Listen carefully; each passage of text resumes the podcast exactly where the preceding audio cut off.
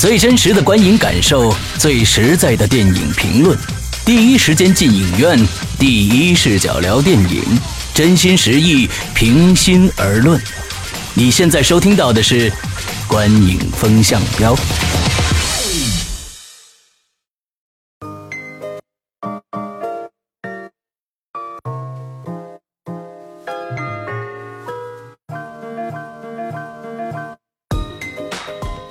各位听众，大家好，欢迎收听《观影风向标》，我是石阳，我是波米，我是玄木。呃，上一个星期好像上一期节目啊，就是玄木和波米找不到我了啊，我现在回来了啊，跟大家问个好。那其实呢，呃，从上一期的留言里边发现，大家有很多很多人在猜测我去哪儿了。完了之后，还甚至有一条留言说我和波米不和，啊，真的吗？是导致呃，就是说为什么消失，是因为我和波米不和。其实我觉得这这种解读啊，都挺好玩的。为什么呢？大家好像是都是进到了我们的节目当中，作为这个节目的一份子，通过我们的言语只只言片语来分析我们之间的状态。其实，这跟我们今天马上要聊的这部电影非常非常的像。我们今天要来聊的就是《闯入者》，所有的听众基本上都是我们这个节目的闯入者，来通过我们之间的一些细节来判断我们之间的关系。嗯，呃，我们今天来聊《闯入者》啊，呃，首先呢，由波米来聊一下这个电影的相关资讯。《闯入者》呢是由王小帅呃导演和参与编剧的一个电影，然后也是王小帅呃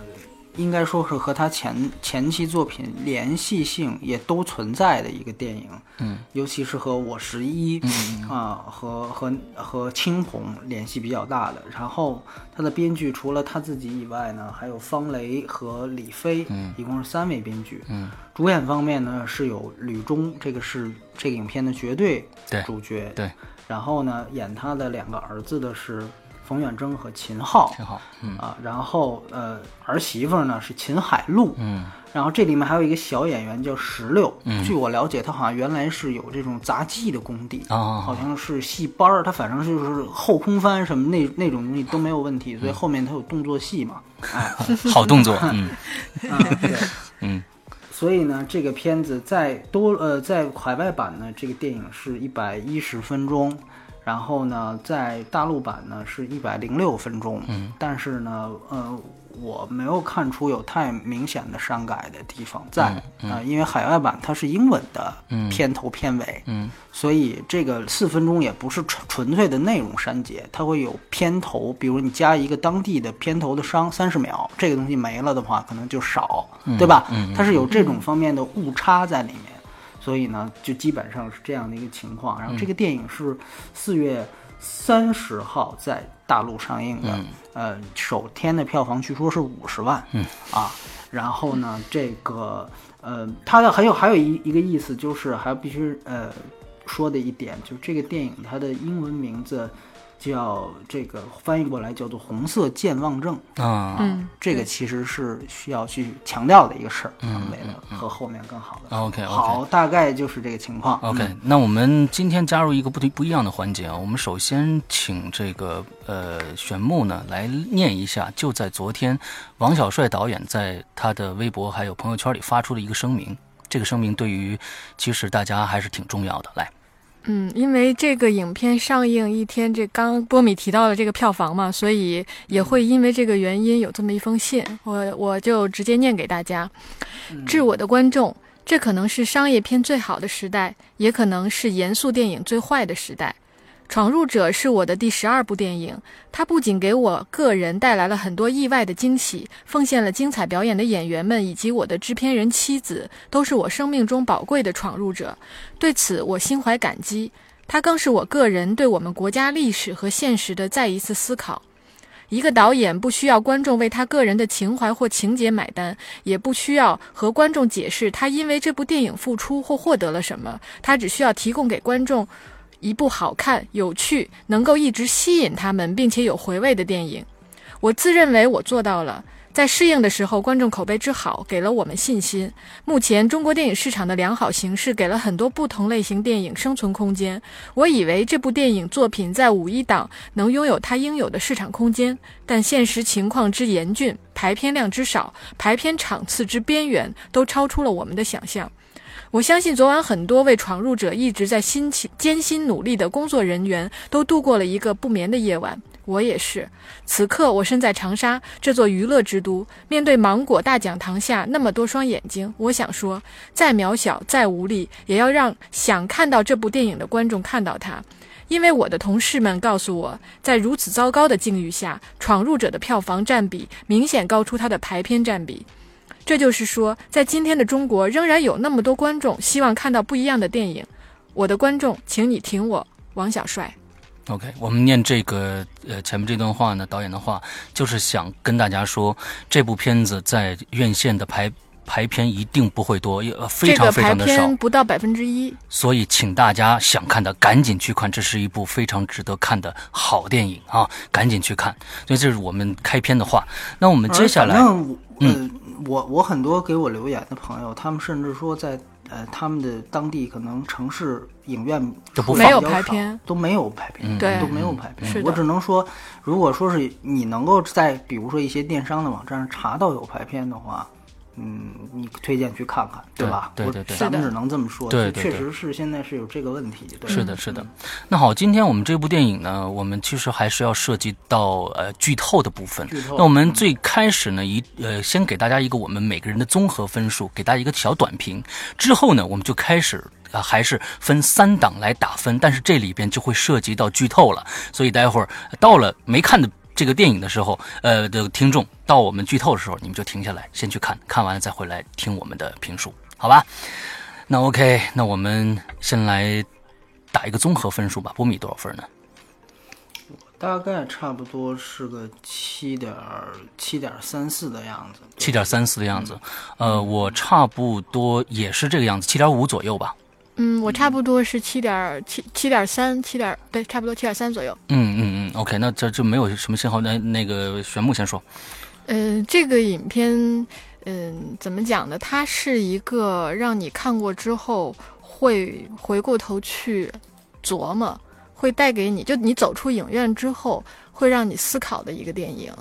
嗯，我当时看完之后，就是最后一个影片镜头给我的那种感触，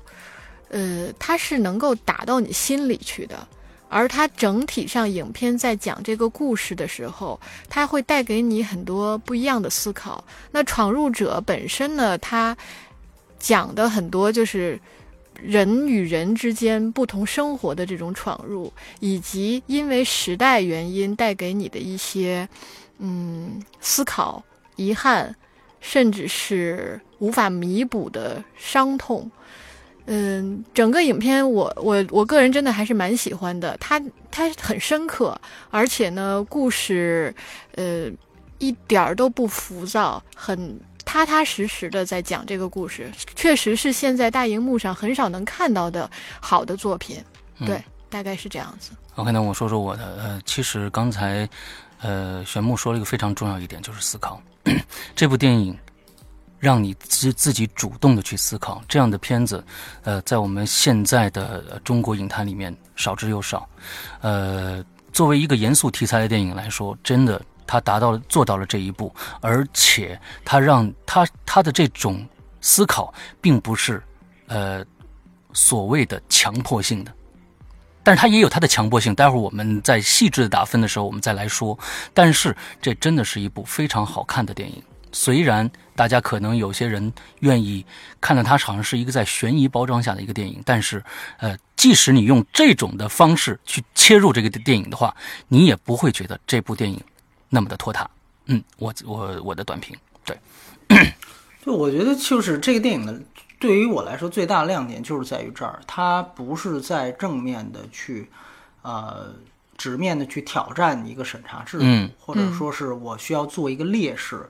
呃，它其实是在用一种更好的形式。其实这个就在我最早提及《闯入者》的那期节目，就是去年多伦多电影节的那期节目，当时我就说，我说其实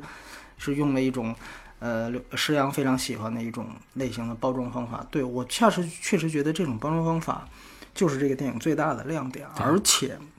这种包装方法对于它主题的建构，不仅仅是不是一种说是跟对市场妥协，所以这样包装，而恰巧是有助于它对于主题的表达。对，嗯这不仅仅是一种新鲜的尝试，而且我觉得它这样的表达可能给人的反思会更多。嗯这种以悬疑片或者说以类型片这种形式，或者说甚至有一点惊悚元素在里面，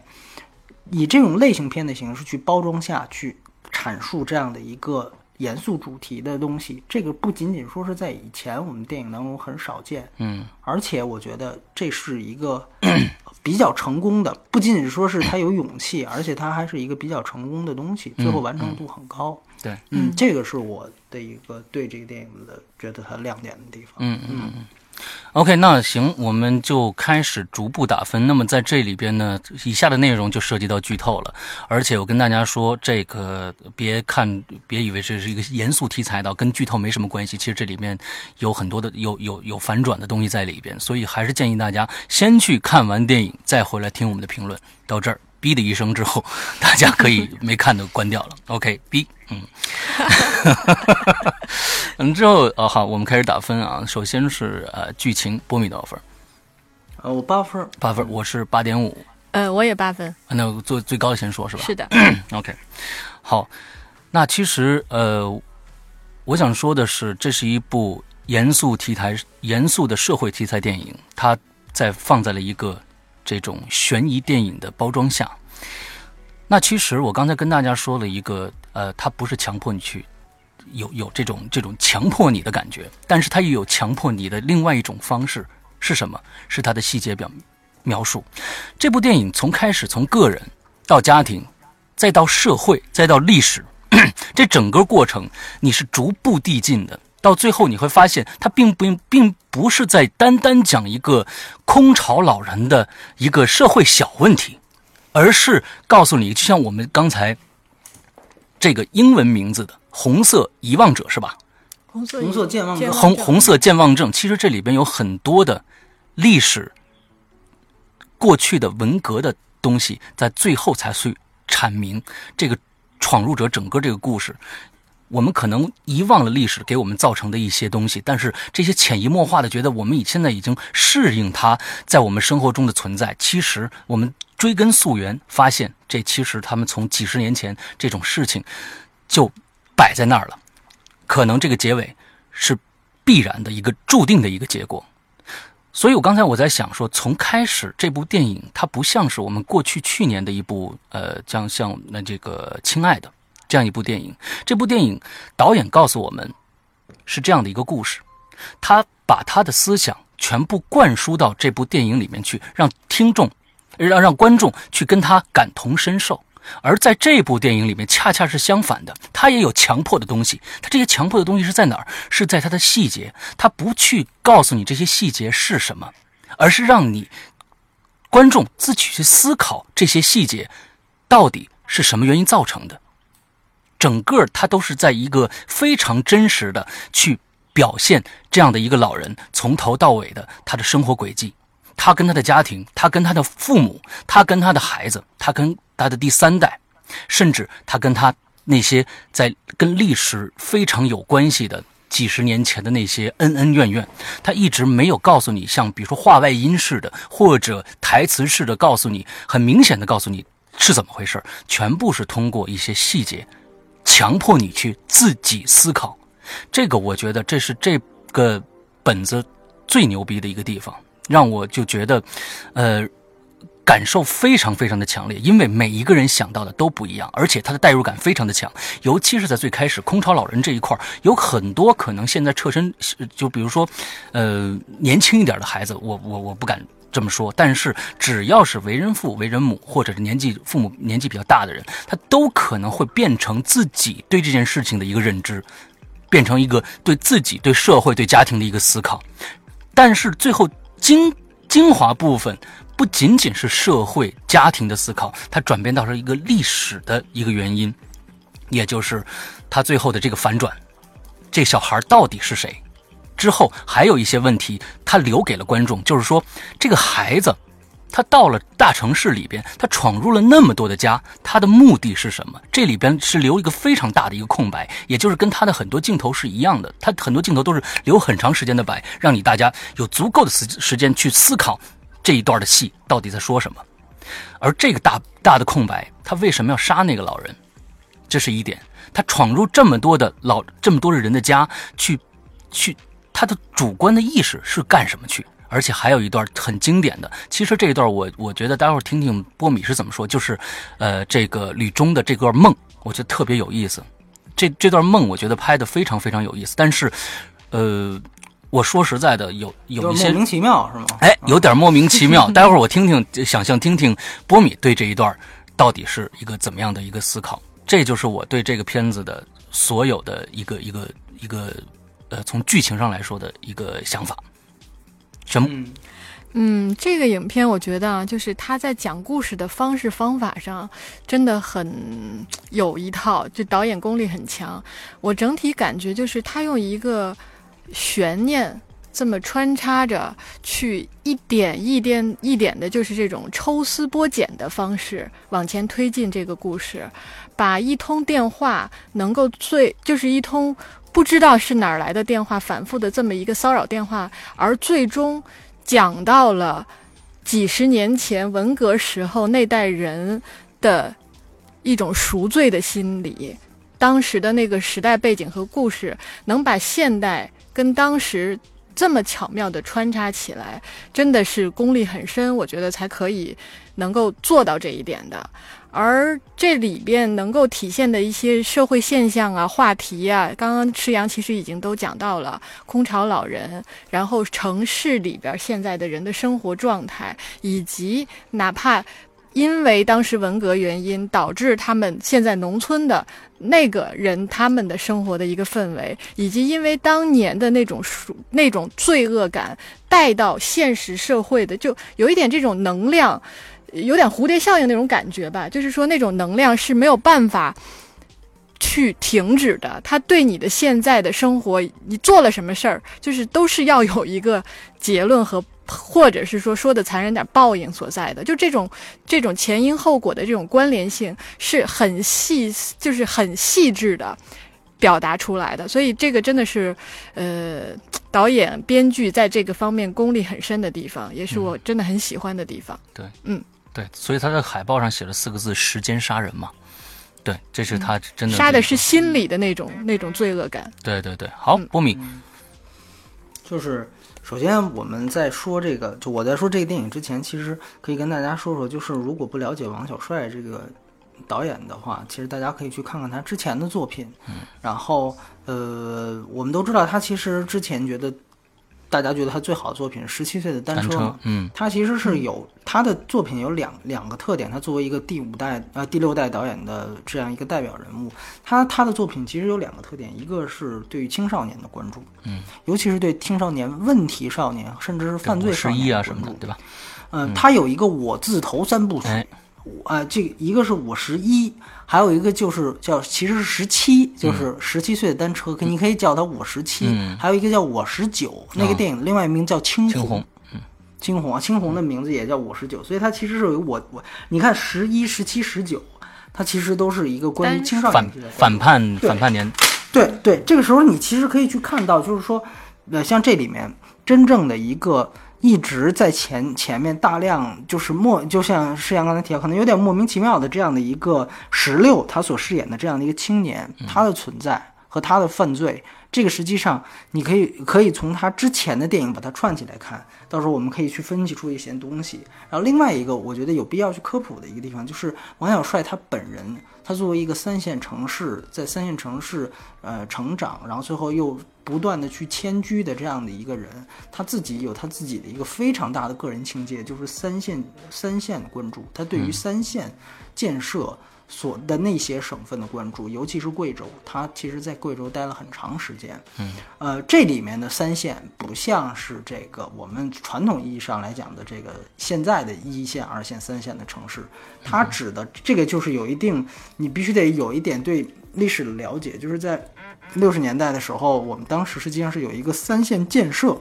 这是当时的这个毛泽东和中央做出来的一个决议。他是因为中苏交恶之后，觉得苏联要跟中国打仗，所以说突然要把一些，比如说原来我们都知道，因为日日伪时期是在东三省的这些重工业都非常发达，但是他觉得离苏联太近了，所以说他等于是来了一次整个重工业的大迁徙，是把。像贵州这样的省份，它一共好像是一共十三个省份。这十三个省份是什么省份呢？是首先不是沿海省份，然后也不是挨着一些敏感国家的省份，不是就是非边境地区，除了挨着就是这个越南小国之外的其他地区。这十三个省份大概是包括呃，像比如说四川，呃，像贵州、云南、陕西，呃等等。就是大概这十三个省份，其中一些还不包括全部，只是有一部分。这十三个省份作为了一个三线建设，他们当中的很多省份之前是没有任何的工业基础，嗯，就是因为当时冷战时期中苏交恶，所以国家领导人一句话，那么要很多的一线、二线的人去支援他们，所以造成了一个由于工业的迁徙，造成了一个人口的迁徙。当时。调了大量的本来在城市里居住的很好的这些知识分子和劳动力，去所谓支援三线。所以这个三线不是现在我们理解为的，就是北上广算特大城市，然后什么什么省会城市一线，不是那个三线，是这个三线。那么王小帅他其实一直在关注，由于那次文革前夕三线建设决策所带出来的这样的一个巨大的历史伤痕。这种历史伤痕，它在这之前的《我十一》和《青红》当中其实就有表现，尤其《我十一》里面有非常清晰的这样的一个表达，就是我们到底来这里干什么？《我十一》表达的实际上是对三线建设去的时候的一种迷茫，就是我们来这儿干什么？但是《闯入者》他讲的是离开，是我们回去之后所带来的这种伤痕。它其实就像我自投三部曲一样，他对于文革的这种后文革、文革与后文革时代的关注，这这又组成了一个三部曲。那么还有一个就是青红，青红其实讲的是八十年代初严打的事儿，嗯，他的那个时期也是文革之后，但实际上你会发现青红的呃这个这个特点，它实际上是在讲这个人的心理和这些人为什么会犯罪，他的原因最后。是纠结到一个方面去，就是究竟文革这个时代对于人们的心理是怎样的一种创伤？嗯，他在探讨这样一个事情。那么从这一点上，他和青红也是一脉相承的。嗯嗯。所以，如果我们去去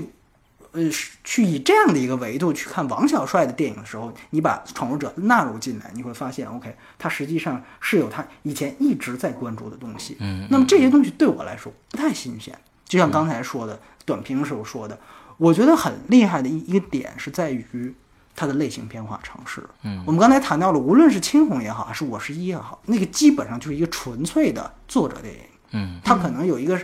甚至故事都不太，就是戏剧冲突都不太强，但闯入者完全不是这样。嗯，闯入者他基本上回到了一个他原来十七岁单车的时候那样的一个样子，他有很强的这样的一个戏剧冲突在里面。嗯，就是说，哎，你这个车到底是谁的？后来还发生了反转，那么两个人从冲突到最后的和解，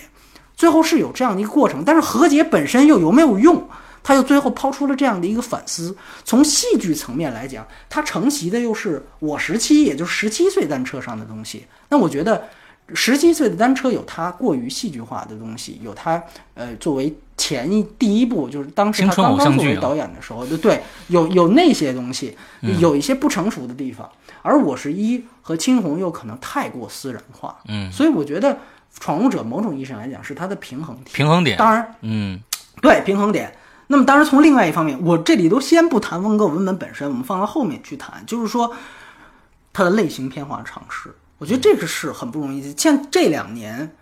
呃，我们谈到了涉及文革题材电影，有一个是崔健的《蓝色骨头》，嗯，对吧？嗯，还有一个就是张艺谋的《归来》。归来，这个也是我们在就是就是呃，这两个我们都有提过。对，就是大概是这三部电影是。比较受人关注的这个文革电影都拿到龙标了。但你会发现，你比如说他们都各不一样。呃呃，蓝色骨头它仍然还是作者电影，是的，对吧？是的。但是，归来和蓝色骨头其实也实际上是在不同方面的探讨。就是蓝色骨头可能它是一种以个人情节去。埋藏，或者说去呃前长折纸的去说，比如像林林彪的儿子林立国选妃这些事情，它是埋在底下的。而归来基本上，它实际上也是一个健忘症，对吧？它不是红色健忘症，也基本上差不多。它也是关于一个遗忘与健忘的故事。它是一个爱情片的一个通俗剧的 melodrama 这样的一个形式去说这样的一个文革的这样的一个。算是算是文革的一个遗毒给人到造成的伤害，嗯，但是呢，可能两部电影可能各有各的各有各的问题，可能比如像《归来》，我个人感觉它可能 melodrama 的东西太强了，是的，它的它的这种这种爱情的这种，我不断的需要让你像初恋五十次一样，他这种好莱坞的东西太强了。当然，对，呃，也是因为就是用文革作为一个背景来说的，哎，作为一个背景，对。对对，它的本末其实是跟这个电影有点不一样，是的，这个电影可能它的本。还是文革对，然后它的包装形式是是现代是类型片，对那个电影可能 可能就是就是会让人思考，这张艺谋他到底是不是还在拍活的？好像已经不是了，对对吧？已经不是了。所以说，那么。你会发现，其实，呃，王小帅的这样的一个度，就对于本末这样的一个位置，咱是我个人比较接受的。但是，即便不谈文革，我觉得就从类型片上说，呃，施阳也可以补充，因为你对悬疑片和新惊悚片也感兴趣。就是我个人觉得，他悬疑制造本身也很精彩。对于一个年轻观众，他完全不了解文革这个事儿，嗯，他作为一个悬疑片看，我觉得也没问题。是的，是这个。待会儿我们再说排片的问题，我觉得是影院经理。他们自己的问题，我觉得他作为一个 作为一个悬疑片本身是一个很好的，可能它的节奏没有，但是我我觉得国产恐怖片很多节奏也很差，你明白吗？就是说，我觉得它的悬疑制造是很不错的。比如说，我给你大家举个例子，刚才像呃施阳说的反转，这是一个；二来就是你比如说，就这个人石榴演的这个小红帽，嗯，这个人实际上他在影片的前三分之二。很多如果看过类型片的人可能会想，这是不是就是老老太太自己幻想出来的一个人，就像精神分裂一样？有这样的东西在里面。对他开始第一遍，而且他实际上是通过设置了两个东西去迷惑你，一个就是那个鬼魂老伴儿，他把它实体化的出现了。这个实体化的出现，实际上你会明白，这一看这其实就是一种老太太的视角。对。那么他这个时候你就会明白，这个老太，而且他在。尤其在中间被骚扰电话骚扰之后，他其实变得已经神经质了。嗯，他有的时候是现实跟虚拟是不分的。嗯，所以在这样的情况下。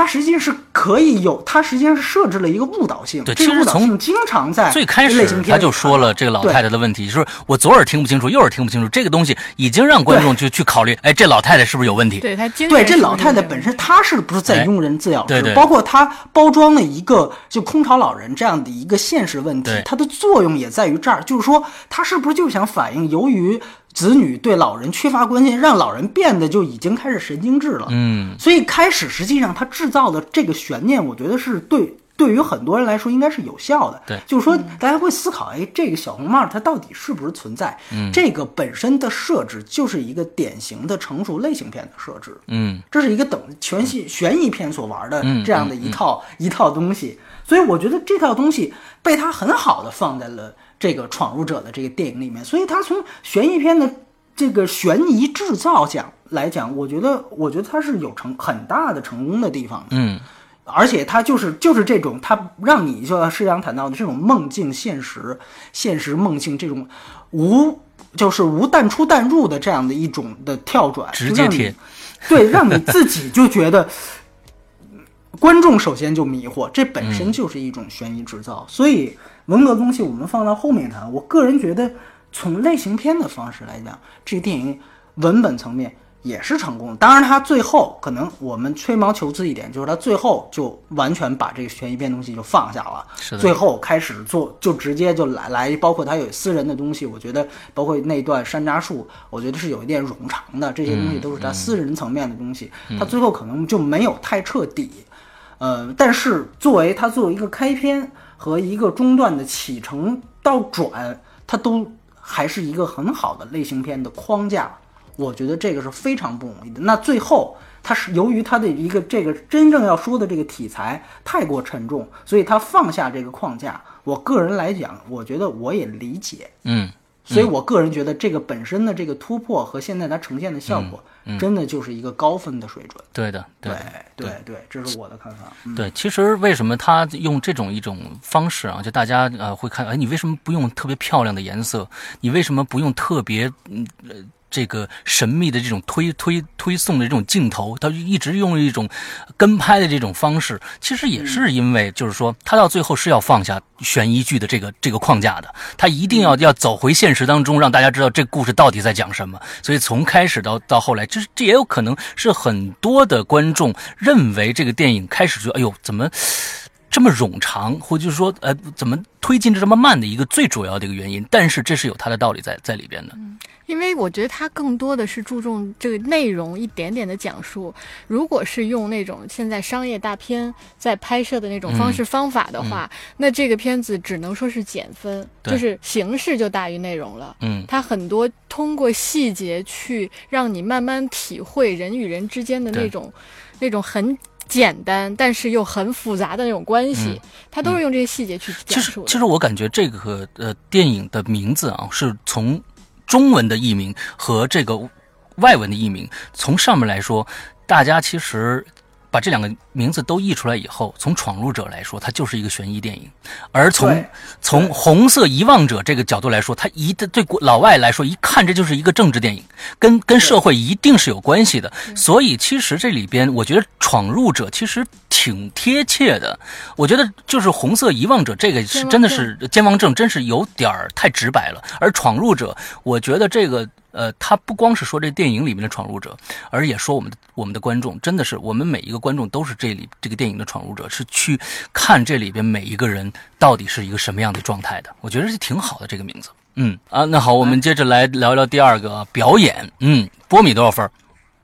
我六点五，六点五，我是七分儿。呃，我也七分儿。呃，玄木先说说吧。呃，这里边因为核心的演员就是吕中嘛，嗯对吧？这真的这个老太太的这表演，我觉得她虽然里边的你说她的这些动作，就是这种行为动作什么不多，嗯嗯嗯但是更多的是在通过她那些很细节的表情，嗯。或者是说哪怕是一个眼神儿，嗯。然后或者是一些很小的，哪怕做个饭呐、那个比如说他儿媳妇在做饭的时候，他非要进去，就他的一些很巧妙的那种。呈现是特别特别到位的，就是嗯。我我对吕中这个演员其实没有太多的印象啊，但是这一个影片，我觉得真的他是属于大师级的演绎水平。嗯嗯。嗯，而其他的演员呢，呃，也是除了这个这个这个男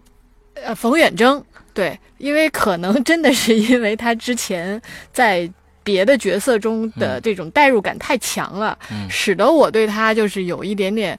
说不上来的感觉。但其他人整体上都还是蛮不错的，包括嗯秦海璐的表演，我觉得也算蛮到位的。就是一个很勤奋的媳妇儿，但是呢有这种婆媳关系怎么都不到位，呃，但是呢她确实也在努力，嗯呃，就这些小的细节，真的每个人表演都是还算比较比较精准的，我还蛮喜欢的。嗯嗯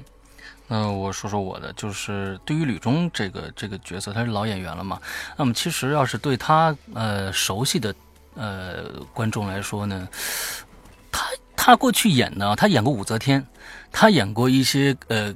高干啊高干，完了之后或者教授最好的是慈禧啊慈禧共和里，对对对对各种各样，就是他演的都是高端人物啊，因为他非常知性啊，我感觉那老太太。但是这里边呢，她真的演了一个呃，其实内心以前是小邪恶的这样的一个家庭妇女。她上面有她的妈妈，下面有他的孩子，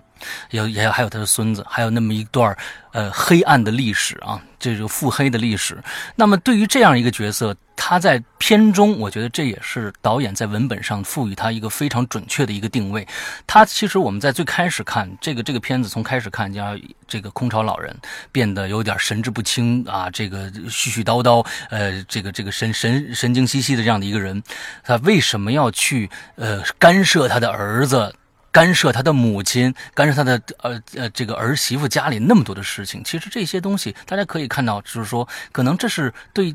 家庭的一种呃过去中国式的一种关爱也好，或者其实到最后你就会明白，他为什么能在当年去干出那样一件他认为黑暗的那样一件事情，这其实都是伏笔。所以我觉得这整个的。在整个电影里边，大家一定要注意各种细细细枝末节。尤其我觉得这里面有一个特别有意思的一个点，他自己在家洗脚那一段那戏，我觉得真好。他电，哎，他怕怕被电到，他就会用手去试，反复试两下。这是真的是是那一代老人对这种电新兴事物不信任的一种非常。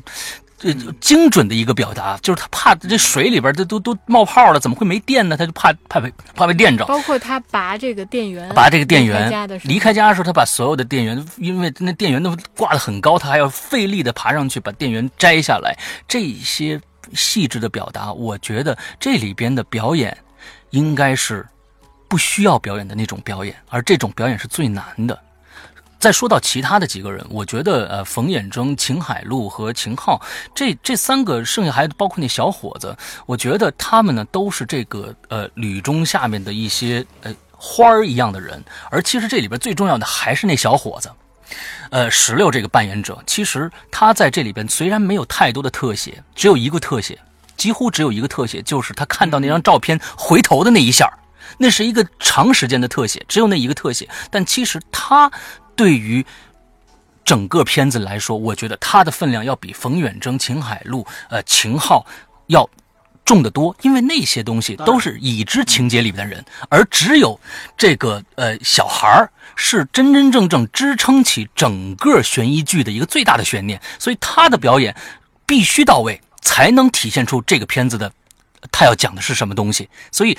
我觉得整个这这个这个电影里边，吕吕中和小男孩的表现。都是可圈可点的，嗯，对，就是说，呃，我个人感觉他，呃，刚才补充上面一点，就是说，它作为一个悬疑类型片的话，其实它的这个悬念制造是最后保持到结尾的，嗯，就是它之前其实是两条线，它都开始讲，对，其实这个电影它最终的对立其实就是小孩儿，对，和吕中的对立，老太太和这小孩儿的对立，那其实它开始是把这两线并行去去展示，但是它。前面不解释这两条线到底什么意思，嗯，你会发现这小孩儿也像。就是大家看着莫名其妙，比如说拿开水浇花儿，嗯，然后比如说这儿前一段在这个金金鱼缸后面吃东西看电视，后后一段再再一个横梁，你会发现这地下躺一个人，然后旁边有把带血的刀，对，大家就会看哎这怎么回事？是什么情况？这人到底是干嘛的？然后比如说那倒垃圾那一块，秦昊追出去的时候，大家会发现他仍然是一个戴着小红帽、穿着一个绿道衣服的人，对，大家自然就觉得这这人是到底是干嘛的？就是说这种悬念的一步一步加深。实际上是在他这种不解释的情况下，让大家吊起来。这样，只要你能看进去，猜测，对，只要你能入戏，你先入戏，你就会觉得这些东西其实都是一个悬疑设置。这种悬疑设置到最后他才会解释，他不，他不会说，我开始就抛出一个，哎呦，这个人是什么文革当中如何如何？你看他并没有做这些事情，所以我觉得这个悬疑制造。是通过这两个线，就是小孩的这条线，小伙子这条线和慢慢铺陈老太太这条线，对，慢慢铺陈，把把两个线到最后才让他们有一个发生一个交集。那个时候，OK，这个疑团是被解开，它实际上是一个立局和破局的过程。哎，没错没错。所以说这个我觉得是，就是还是那句话，就是从类型片的角度来讲，我觉得它实际上是有设计的，而且它设计的就很清晰，你能一眼就看到它就是这，它是像一个已经。呃，王小帅从来没拍过类型片，但是我感觉他这个剧文本设置，可能这跟另外两个编剧也有关系。哎，他做的其实比较熟练了，我觉得比较熟练。当然，有人说觉得他呃细节上拖沓，那也是因为刚才两位提到的，比如说去展示这个老太太洗洗脚啊，没错，上下拍，因为你像这些地方都基本上没有剪辑。对。就是基本上是让他，而且老老人老人家他这个动作又慢，对所以这些地方可能是拖缓了这个这个电影的原因。但是你要明白，这些东西对于人物的建构是非常重要的。，这正是这个片子好的地方。对，所以我觉得，呃，就像就像我之前看到一个例子，就是说他们说像《美国往事》这样的片子究竟有什么好，而且那么长四个小时，就是说他还是说他就讲了一个细节，就是说看他想去讨好那个一个女那个女孩嘛，然后他他送了一个蛋糕，然后那个女孩她一直想等那个女孩出来，然后呢，但是他自己又特别馋，他就看着那个那个蛋糕，然后就觉得要不然我先尝两口，然后就尝了两口，然后那女孩还没出来，说要不然我再吃点儿，然后最后就一点一点就把这蛋糕给吃了。就这种细节，对于整个主线故事来讲是旁是完全没有没有用的，嗯是完全没有。但是你要明白，这个电影有的时候发展到一定程度或者更高级电影形式，不是完全为故事服务。嗯它有更多的这样的一种气质，可以绕过故事，或者直接通过人物的形态这种东西去表现出来。对，那我觉得其实这个也是呃，闯入者试图平衡的一点，就是说他在类型片的这样的一种这个框架下，他又必须得以给出这种人物足够的这种细节的表现和传达。所以我觉得这可能也是有一些观众不太接受他的原因。但是我觉得他的这种平衡，我觉得没有到一个说我为了你妥协掉我原本的这种本质的我要表达的东西。我觉得作为我来觉得，我我觉得这还是一个优点。嗯那么这个时候，我们再去，我再去谈他的这个表演，我觉得像吕中这个角色是固然他是一个非常容易出彩的角色，而且通过他的表演，我觉得基本上把这个是呃偏神经质的这样的一个老太太的所有的感觉都达到了。对而且我们知道有有的时候你会觉得吕中的表演。在细有一些细节上可能有点夸张，比如说我觉得那个拍蚊子的那个那个镜头，呃，那个可能是一种就是是北京电影学院里面教表演的时候会弄，可能在就是他无实物表演嘛，啊无实物表演嘛。但是就是说这种东西放进来，可能我会觉得稍微有点出戏。但是如果从类型片的角度来讲，可能它需要每一个人做脸谱化的东西更多一些。嗯嗯所以呢，这个我表演分数其实三位里最低的，我也觉得这个可能类型片的冲突和这个人物本身的设定，可能确实是让这个这个这些人物的表演，它到底是什么风格导向，哎这个方面，在这个表演环节，它产生的矛盾其实是比较大的，就是它的它产生的问题是比较大的，所以我的分稍微低一点。而且另外三位就是一个这个刀子嘴豆腐心的中国典型儿媳。秦海璐的角色，还有一个必须要在这个举手投足之间都要告诉大家他是一个同性恋的秦昊的角色，和冯远征的这个角色，三个人的表演都是功能性特别强，就是像刚才我说的，你一定要通过哎，我一捋头发，我得像一个兰花指一样的这种东西，它实际上是就是必须要有这样的一个功能化的表现，实际上它本身就。限制了这个那几个角色和表演者本身的这种复杂性的展示，嗯嗯，所以说，尤其是冯远征，我特别同意两个人说，因为他本身适合演那种比较变态的，是吧？呃，有一些这种丰富，他适合演出，但实际上在这个电影当中，他是起到的一个缓解对嗯平衡的这样的一个角色，所以又选择了这样一个演员来演，实际上。这个是不是一个最佳的标准？我个人是打一个问，因为冯远征的优势不在于这样，他不像一个扛事儿的一个老大哥，他其实不是这样一个形象。他其实我当然这里如果是王小帅说这我也是一悬念，我想最后可能大家会想，这冯远征最后一定有事儿，对吧？然后告诉你没事儿，那我不知道是不是他有这样一份用意。从传统的角度来看，他的这个人物实实际上是他需要通过他给，比如说苦口婆心的去劝秦昊，告诉你其实你没资格这么说老太太、啊，他有什么故事？他其实一直是在做一个老大哥的形象。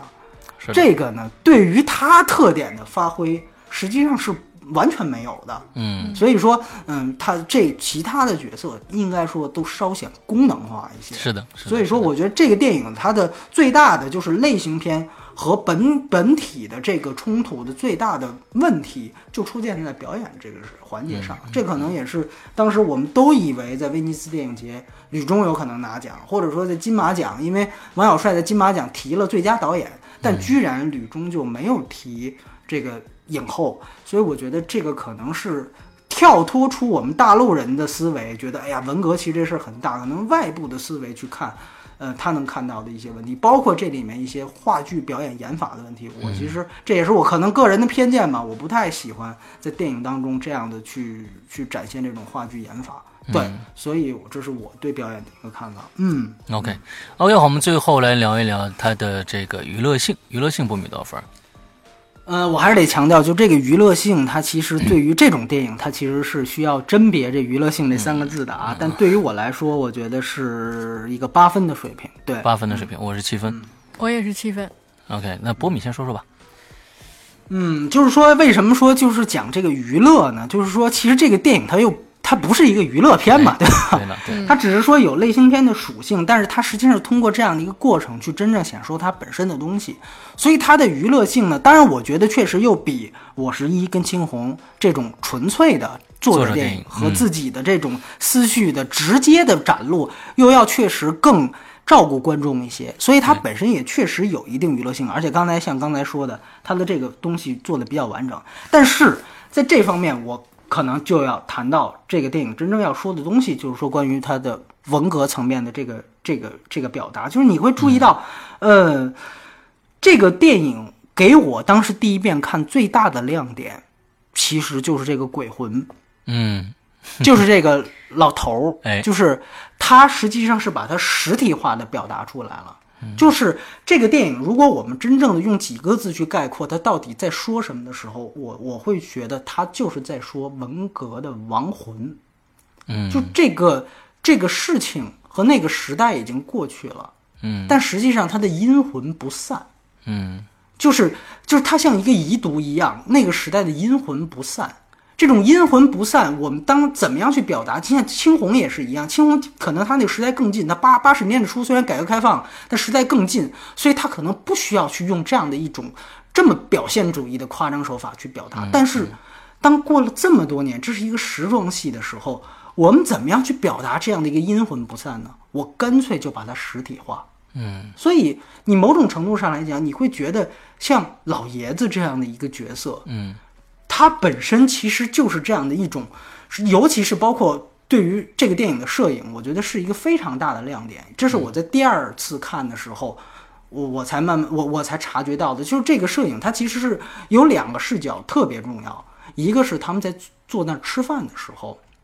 坐那儿吃饭的时候，他基本那俩人是吧？小红帽，对，维维持着两个机位，呃不不仅是那那两个人吃饭，就之前吕中一个人吃饭的时候也是，你会注意到，除了一个反打是出现了一个老头的老爷子的灵魂的实体以外，其实他大部分的视角，你注意看，吕中在吃饭，然后他在呃两个儿子的家里都遇到了挫折，然后他在那儿面跟着老头的碗筷诉苦的时候，那个视角是稍微高于吕中的。嗯。我们知道，如果反打的话，你会注意到那儿实际上挂着一个老头子的遗像，嗯。那是一个亡灵的视角。嗯这这个这个这种，如果你细细去观察它的摄影的话，它的设置是非常巧妙的。这个电影不断的在出现的一个视角就是亡灵的视角。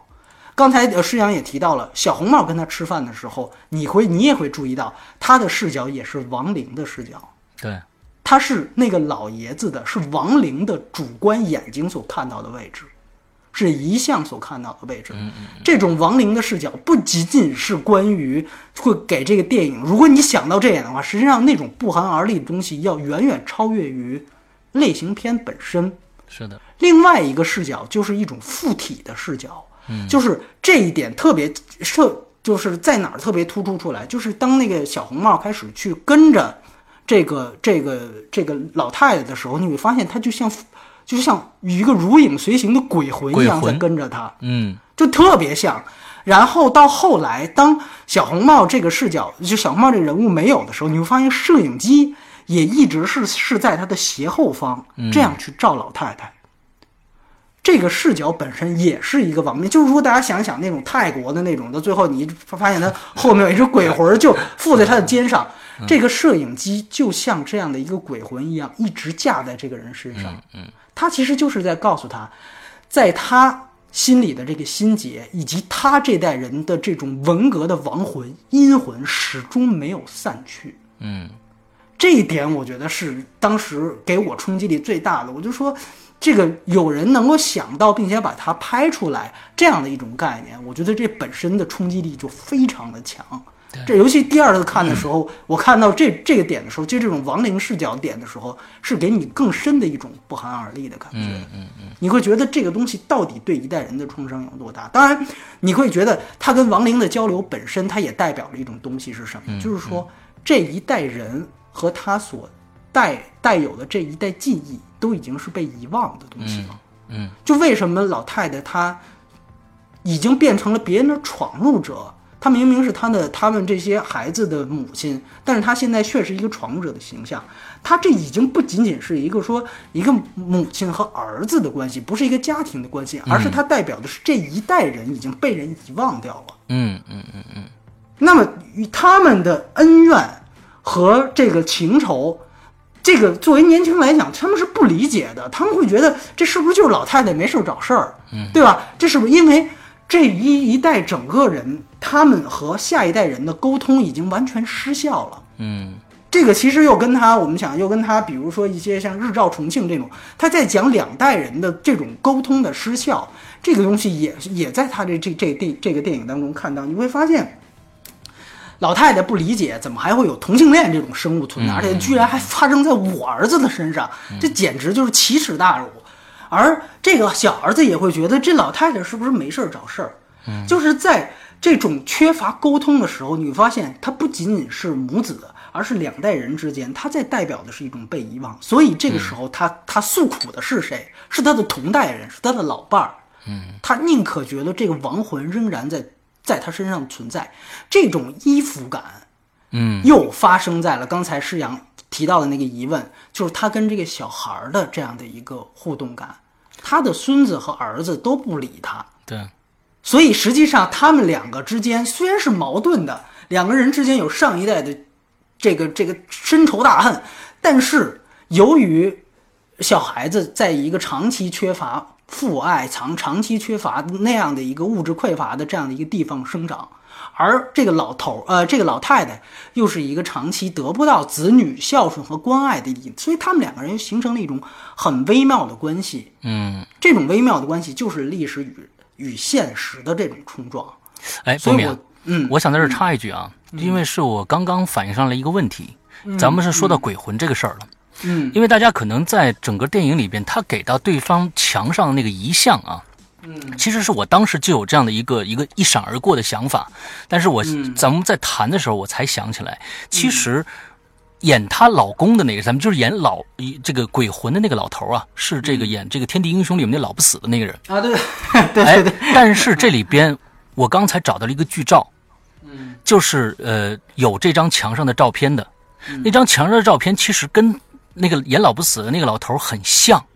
但我觉得不是，所以我在这有一个猜想：那对方那个是她的老公还是老赵？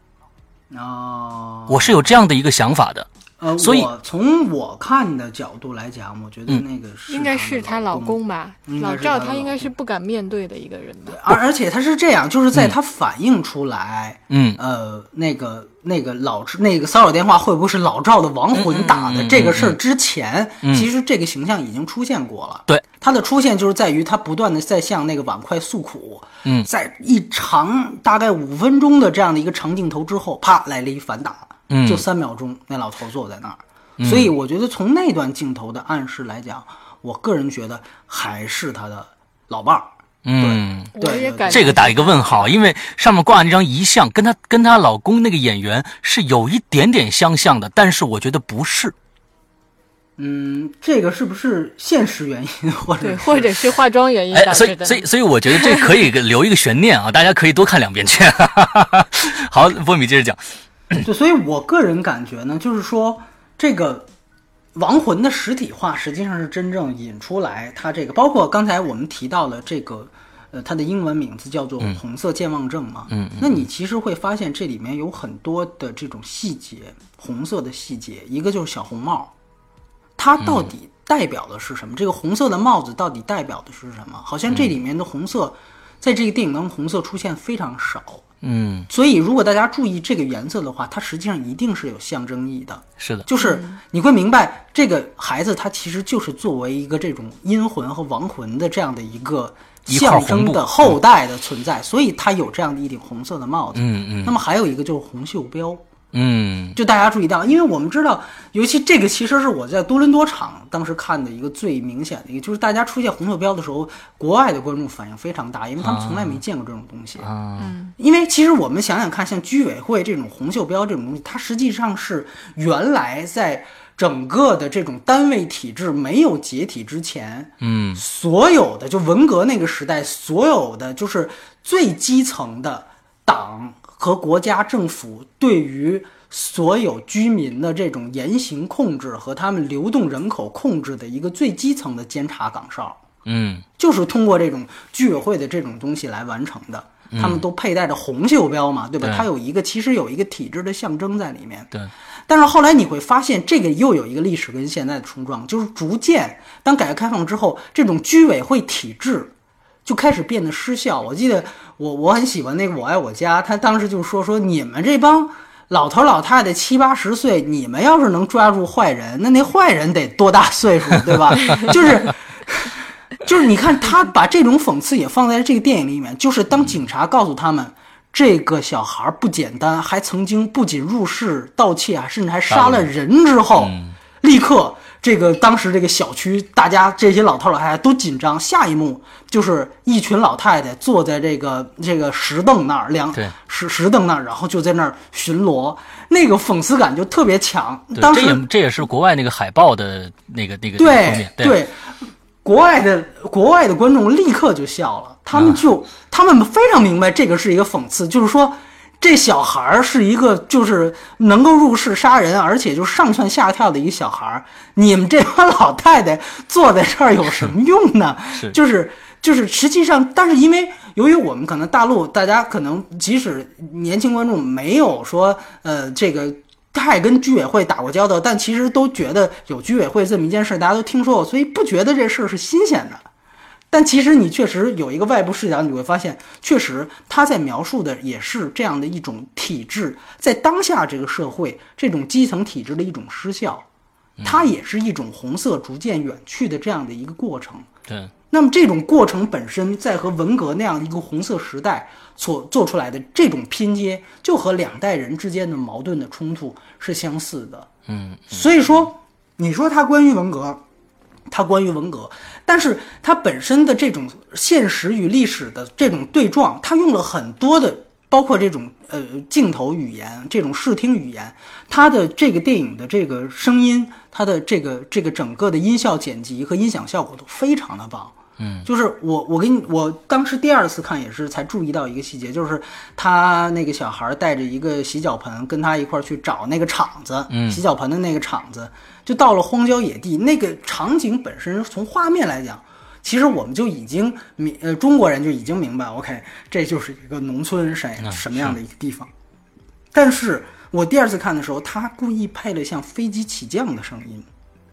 就这个声音，它一直在环绕在上空。实际上，这个其实如果对于国外观众的话，他明白，因为他国外观众可能觉得中国是不是所有地儿都是这么破，但是他有一个飞机起降的声音，他就会明告诉你，这其实已经是市郊了。嗯嗯，就是这种细枝末节的配音，我觉得像这样的一个投资这么少的电影，我不知道，嗯比如说像像卖七亿的那个《匆匆那年》，他会做这种这种细节的东西吗？他不会，他他不会做这种细节的东西，他还会我要加一个飞机起降，他不会加这种东西。这种东西在这个电影它的是它的音效配的特别好，包括到最后。我们都知道，就当他看到这个破的厂房的时候，它实际上是一种音画叠化。这种穿越不是说我真正穿越回去了，而是我配上现在的厂房的破旧与孩童的欢笑，对吧？与这个这个厂子的这种起床的哨，这个叠化叠在一起，它形成的这样的一种穿越时空的效果。而最后一幕，如果大家，因为我也是第二遍看，真正把那种真正最后的那种惊心动魄的东西涤除之后，你会发现最后一幕落在了吕中的脸上的时候，厂房的机床声音又响起来了。嗯，对，那个很这个这个这个配整个的这个音响效果的，在这方面的东西，它不是通过台词来做的，对，它就是通过这种音效的加入，还有刚才我说的摄影的东西，亡灵的视角，呃，这个鬼魂的视角，这种东西去展现的。所以我觉得我是不喜欢所有东西都放在台词里说的东西。当然，这里面它还有大段的东西是是必须得通过台词说的。嗯嗯但是本身我觉得这些东西地方也有亮点，包括就哪怕是冯远征跟秦昊也是在跟观众解释这一切的谜团到底是因何而来的时候，就是在在讲上一辈的音乐的时候，那个镜头不断的在两个人之间慢慢的横摇。就这个横摇的镜头，你如果把它也看作一种视角的话，你还是会觉得这是一个挺瘆人的东西。它不断的在，就是它像一个人一边看这个老呃这个冯远征，一边又在看这个这个秦昊一样。这个它的它的摇动是非常缓慢，非常缓慢。嗯，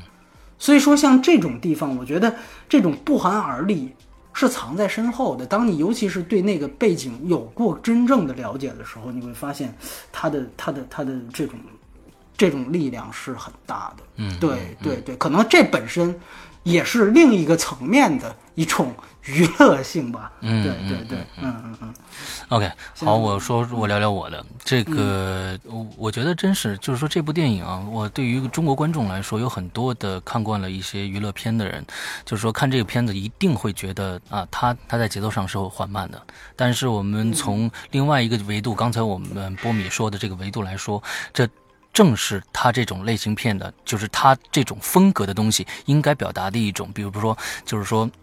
台词不多，有各种各样缓慢的镜头，让你自己去真真动动、真真正正的去让你自己思考。从这种方面来说，我觉得这部电影是不一样的。就跟我们刚才说，我们说这部电影的，就刚刚波米开始说，这部电影的娱乐性不能按照我们以以往的对一个娱乐片的娱乐性去来评述它。对它不是爆米花属性。对，它不是爆米、爆米花属性的，但是从呃整个的呃从开始我们就是悬念设置，一直到最后，所以我这儿想跟波米探讨一个问题，就是刚才我说的那个梦的事儿。嗯嗯嗯，这个梦的事儿，你是怎么怎么去理解它这三层啊？一一层呢是在一个乡村的一个一个一个一个板凳上，第二层呢是在这个呃床上，这个小男孩呢躺到了他的旁边，第三层呢是小男孩拿了一把刀。最后他醒过来什么都没有。那你觉得这三层哪层是真实的，哪层是真正的梦境？还有他表达是什么东西呢？我觉得其实这三个都是都是一种人物的主观意向，就是雨中的主观意向。他们三层，刚才你说这三层都肯定都，就是说是有一种呃啊、那个举刀那个，我觉得他应该是真的，真实的，对，但是但是他没有落下来，我觉得是这样，就是说他可能展示的意，因为那个举刀和之前我们你大家记得那个他举起那个那个洗脚盆，嗯。要在那个荒郊野外，我就干脆要砸死你，对吧？嗯嗯？他实际上这两个举，我觉得是一个相对的东西，嗯嗯嗯。就是说他其实在表达这小孩几次想杀掉这个嗯。仇人嘛，对吧？嗯就仇人嘛，我父亲的仇人，但是又就就就是觉得，其实我跟他之间其实还有一层现实的这样一种微妙的关系。嗯。就他发现这老人其实没有我爸和我妈给我灌输的可能那么邪恶，那么邪恶，对，对他觉得这老头儿甚至老太这老太太其实挺可怜的，嗯。他有他自己的问题，而且他能够这么样去善待一个陌生人，嗯哼，这个我觉得，这个本身作为一个，就是从另外一个层面来讲，我对嗯我觉得他是有一个人性的这样的一个转折，所以他在表达他几次就是想有这个冲动，但最后又放弃。我觉得在那一层，我觉得是有可以可以解释的。那至于他之前说的梦境，他后来不是解释了吗？他就说，呃，他回真正回到了三线之后，他说，哎，我梦里我可能来过这儿，嗯，这个其实就是在表达的，还是那种，就是我们说的光明一点，它就是一种魂牵梦绕嘛。嗯，魂牵梦绕，他实际上梦里电影的镜头第一个梦到就是老对对对对。然后那说的呃，刚才跟刚才的连续话，就他还还是像一个阴魂一样，他不断的在，因为我觉得他还是有这个这样一个愧疚的心理在，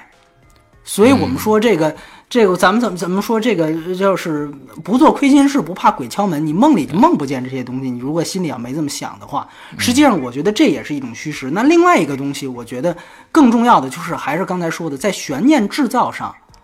他把这这个梦境与现实故意说的不清楚一些，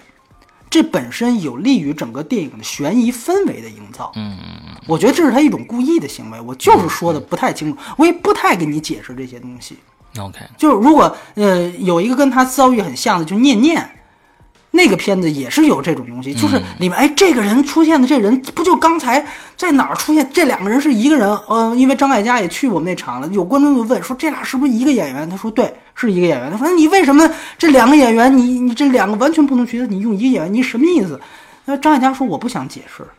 嗯他说因为他本身你要是解释的太透就没劲了。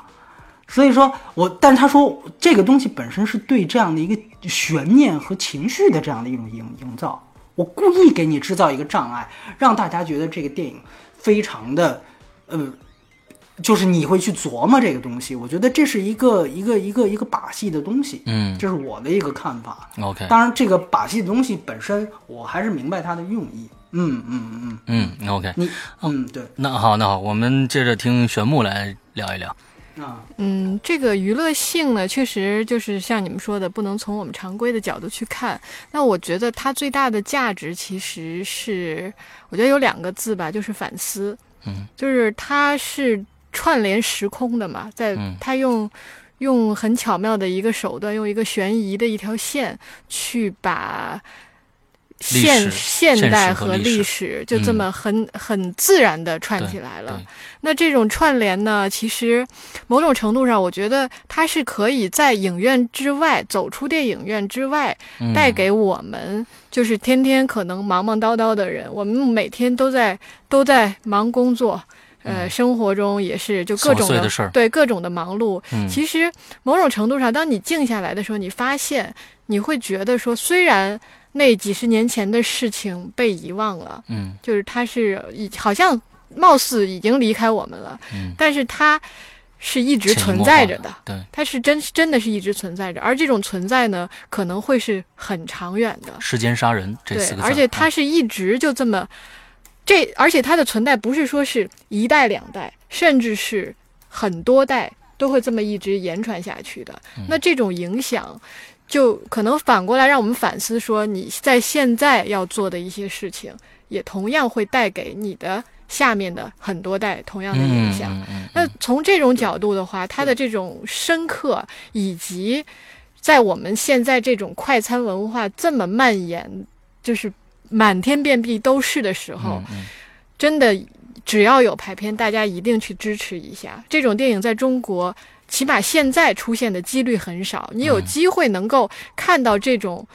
真的是比较深刻，有有一些对你人生可能会产生一些触动的这种文化作品，是很难得很难得的对。那我们可能影院经理理解不了这个东西，那他没有办法给我们那么多的排片。确实也很难通过我们的节目去让这个影片有更多的排片，但是起码听到节目的这个听众也希望能够有机会去了解这部电影，通过这部电影去对你自己有一些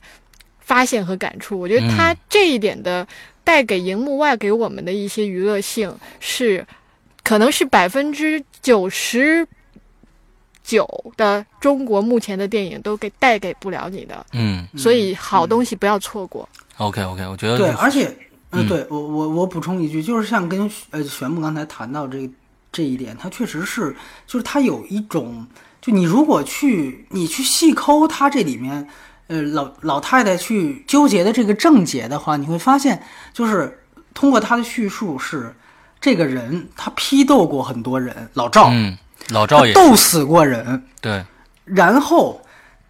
他们为了争取回到这个这个这个家乡，然后他做他写了一些揭发信。首先，他们是被发配到支援三线建设的，这个我前面背景说过，对吧？他们本来就不属于那里，回乡回家这是人的基本权利啊。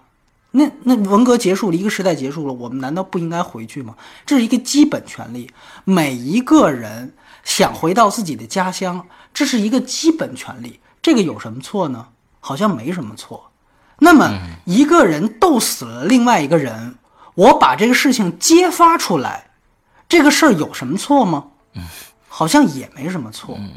实际上，我觉得他的潜台词也是在表达那一代人实际上是，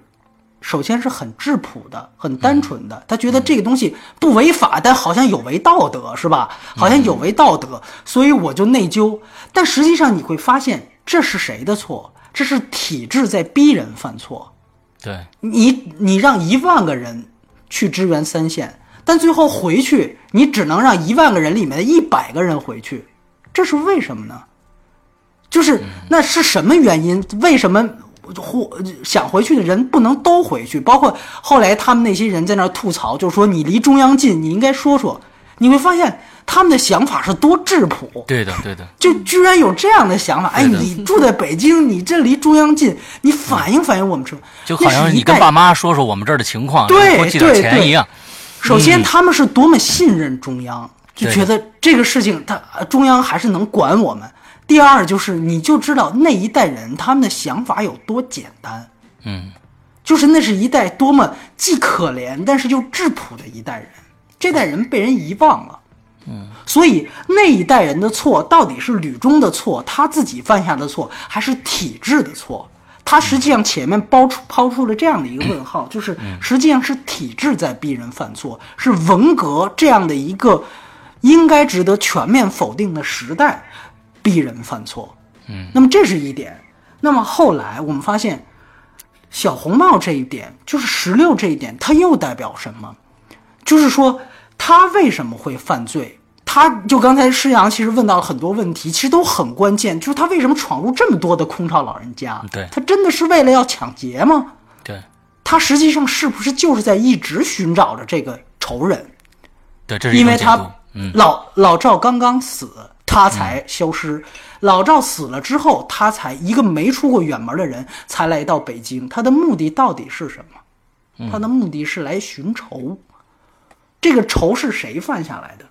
是文革时期犯下来的。但是文革的虽然文革我们通过政策决议已经历史上的有关若干决定，这已经全面否定人格，并且纳入了我们的教科书。但实际上在实操层面，这个事情并没有被完全的否定掉，它还有很多的这种被遗忘的东西所在。大家想想，为什么那么多人搬了，但是老赵家就是不搬？他还停留在生活桥的那个旧的院区。嗯，他就是在表达一个这个人已经是被完全边缘和遗忘的一个家庭了。嗯，所以他实际上在表达这个错误，小孩儿所犯下来的这个入室抢劫的这一切的错，是因为遗忘导致的。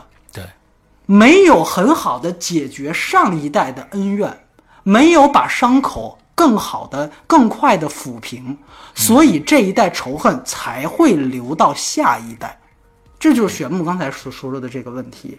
就是你前一代的历史，咱们说这过去了，历史都过去了，跟我们有什么关系？那南京大屠杀也过去了，那这个事儿过去了，那可我们朝前看不就完了吗？我们为什么要铭记历史？它的作用就在这儿，你不把历史问题解决清楚，就会有无数个小红帽像一个亡魂一样，给这个社会的当代层面仍然在造成着犯罪或者这样的一些戕害。对的，对的，这就是这个电影，就是在当年是体制逼人犯罪，在今天就是遗忘当年的罪恶，仍然会产生犯罪。这是我觉得他通过这样的两代人的这样的一种关注所描绘出来的最准确的这样传递出来最准确的一种信息。就是在这儿，所以我觉得他最后其实是，你不觉得他最后其实也是试图和解的吗？他说这一次真不是我，对吧？就你会看到那个时候，你会很苦笑，你会想，这就我这这警察不是我招来的，就是那种所有和解试图和解所带来的那种无力感，就在那一两句话当中，就全都带出来了。嗯，说句实话，这个电影是一个彻头彻尾的悲剧，对吧？对的这个我们毫无疑问。但是悲剧的力量也就在于这儿，它就让你反思，最后怎么会这样？嗯，这到底是是？难道是因为窗户不结实？那你也可以想到，那是一个年久失 年久失修的房子啊，那是一个还有豆腐渣工程的考虑，豆腐渣考量是吧？对，嗯其实而且你就是多伦多那场完了之后，因为在多伦多嘛，可能聊的会比较多。王小帅也去了，他自己也谈到，就是这个也是当下，就是去年可能关注这方面的人会知道，就是陈毅的孩子陈小鲁，他公开做了一个道歉，为了他文革当文革当中他批斗了他的老师，他做了一个郑重的道歉。就是实际上这个也是现在的一个社会的现象，当时引起了很大的争论，呃，很多网站也都报道了，大家也议论纷纷。当然也有一些反面的声音出现，嗯，就是说这个宽容和和解，到底它本身的作用有没有，有多大？这也是这个电影当中所抛出的一个疑问。这个疑问最后在电影当中没有答案，而且他甚至是消极的，他觉得这这有用吗？但是他这个疑问当抛给社会的时候，那么我相信每一个看到这个电影的人也都会思考，嗯哼，这就是电影本身的价值，就是道歉和和解。这个主这个老太太主动去和解，最后却换来一巴掌，而且也没有解决任何的问题。但是这本身，它在现实层面当中需要我们去反思什么？这个实际上就不再是电影层面的问题，也不再是我们一个影评栏目可能涉及的问题，对吧对？那是一个更高层面的问题。但是它就像电影一样，是可以抛砖引玉的，留给每一个看过这个电影的人，我觉得这价值就很大了。对的，对的，对的。嗯嗯，OK，我们今天说了很多啊，这个片子最后的综合评分是七点四分。呃，我们还是那句话，希望能看到这部电影的呃同学们都进电影院去看一下这部电影，非常值得看。那好，我们接下来的呢，我们还会有赤道的影评啊，呃，奉献给大家。所以呢，这期呃这这个五一三天呢，正好是休息，希望大家也去电影院去多消费一下。呃，赤道也是一部值得大家去看的电影，所以我们在这儿先提前说一下啊。那好，我们这一期的节目到这儿结束，祝大家快乐开心，拜拜。拜拜拜。拜。